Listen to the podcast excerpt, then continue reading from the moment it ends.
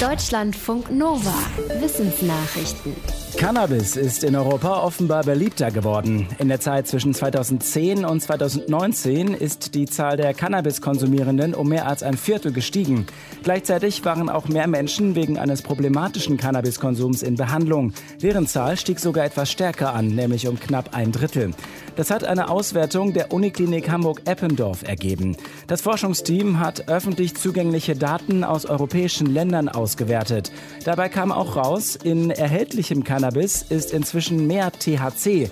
Das steht für Tetrahydrocannabinol, eine psychoaktive Substanz, die für den Rausch mitverantwortlich sein soll. Den Forschenden zufolge könnte ein höherer THC-Gehalt die Gesundheitsrisiken erhöhen.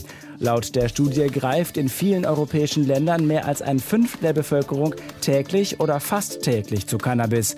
Dieser Konsum gilt als besonders riskant. Wann wurde der amerikanische Kontinent besiedelt? Darüber wird in der Archäologie immer noch gerätselt. Manche Funde legen nahe, dass Menschen erst vor 13.000 Jahren einwanderten. Andere, dass schon vor 30.000 Jahren Menschen in Amerika gelebt haben könnten. Gerade diese älteren Hinweise, wie mögliche Steinwerkzeuge oder Kratzspuren auf Tierknochen, sind aber umstritten, weil unklar ist, ob sie wirklich von Menschen stammen. Jetzt haben Forschende in New Mexico aber ziemlich eindeutige Hinweise ausgegraben. Menschliche Fußspuren. Eine Datierung von Pflanzenresten in der gleichen Erdschicht hat ergeben, dass die Spuren bis zu 23.000 Jahre alt sein könnten. Die über 60 Abdrücke sind gut erhalten. Darauf sind laut den Forschenden deutlich Fersen oder Zehenballen zu erkennen. Die meisten Abdrücke stammen wohl von Kindern. Die Abdrücke zeigen, dass Amerika doch schon deutlich früher besiedelt worden sein könnte als gegen Ende der letzten Eiszeit vor 13.000 Jahren.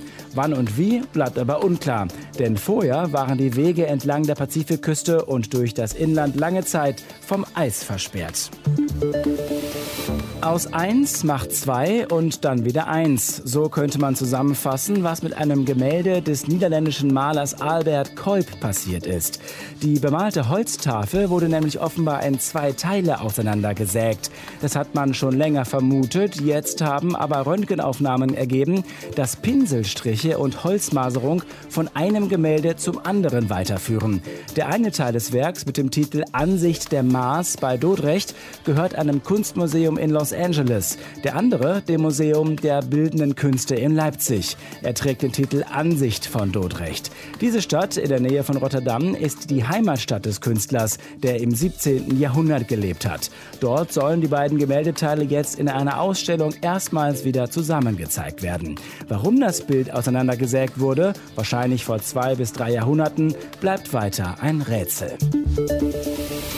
Smartphones lassen sich nicht nur mit den Fingern oder der Stimme bedienen, sondern auch mit Augen- oder Mundbewegungen. Diese Mimiksteuerung rollt das Unternehmen Google für Handys mit Android-Betriebssystem aus.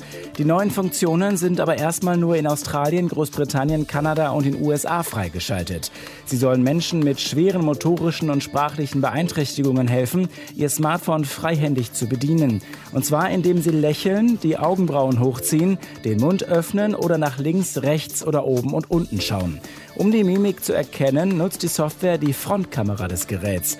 Anwenderinnen und Anwender können zum Beispiel selbst definieren, was das Gerät tun soll, wenn sie in die Kamera lächeln oder nach oben schauen. Menschen mit schweren Behinderungen werden zum Teil von Menschen unterstützt. Das Smartphone kann über die Mimiksteuerung helfen, die Hilfsperson anzusprechen. Nach einem Lächeln sagt das Smartphone dann zum Beispiel, bitte komm mal her. Dieser Dino hatte einen ordentlichen Hüftschwung drauf. Der zweibeinige Zöllophysis bauri wackelte wohl bei jedem Schritt mit seinem Schwanz, und zwar nach rechts und links und nach oben und unten. Das hat eine Computersimulation von zwei Londoner Forschern ergeben.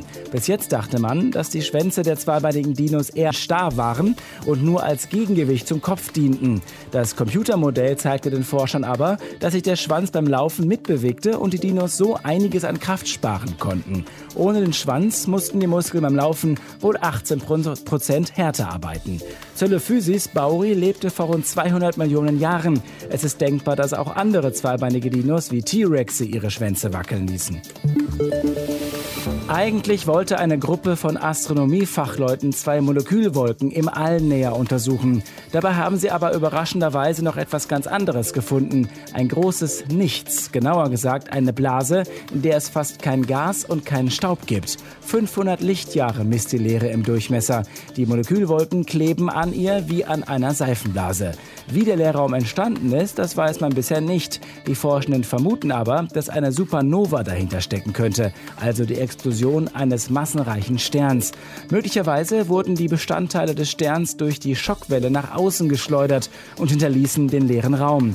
Die Gase und der Staub von der Oberfläche des Sterns wurden bei der Supernova vermutlich zu dichten Wolken gepresst. So könnten auch die Molekülwolken entstanden sein, die die Fachleute eigentlich untersuchen wollten.